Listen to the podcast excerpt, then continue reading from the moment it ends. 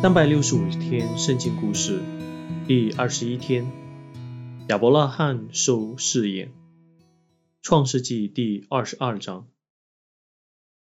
小以撒长大得很快，他的父母非常疼爱他。亚伯拉罕望着他的时候，必定记起神奇妙的应许，说借着以撒和他的后裔，全世界都会得着赐福。一天，神又对亚伯拉罕说话：“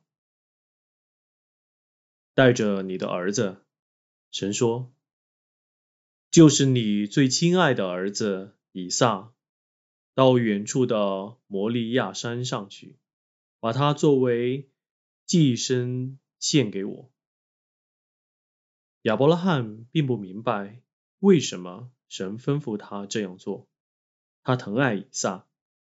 甚至愿意舍弃自己的性命去救他，他却知道无论何时都要顺服神，这是最好不过的。他相信神总会有法子履行他对以撒的应许。亚伯拉罕不忍告诉萨拉神吩咐他做的事，他并没有对任何人提及这事。第二天一大清早，他唤醒以撒，带他一同往摩利亚地去。同行的还有两个仆人和一只运载物件的驴子。起行后第三天，亚伯拉罕看到神所选的山，他吩咐仆人和驴子在一个地方等候。然后带着以撒慢慢的走上山去。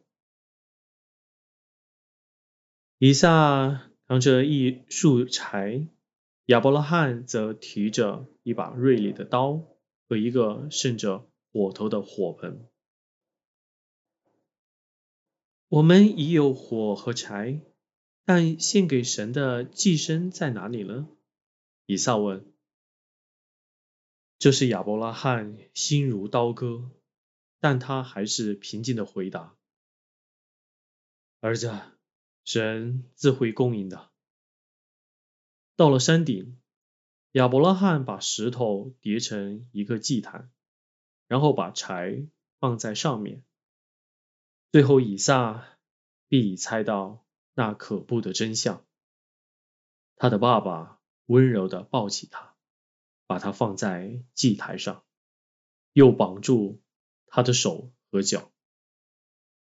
亚伯拉罕提起他闪亮的刀，准备向下直刺入以撒的身体。就在这一刻，神说话了：“住手，亚伯拉罕！”他喊着说：“不要伤害孩子。我现在已看出。”无论发生什么事，你都信我，爱我。当下，亚伯拉罕把手垂下，好一阵子都不能相信这是事实。以撒得救了，喜乐和感谢如浪潮在他的心内澎湃。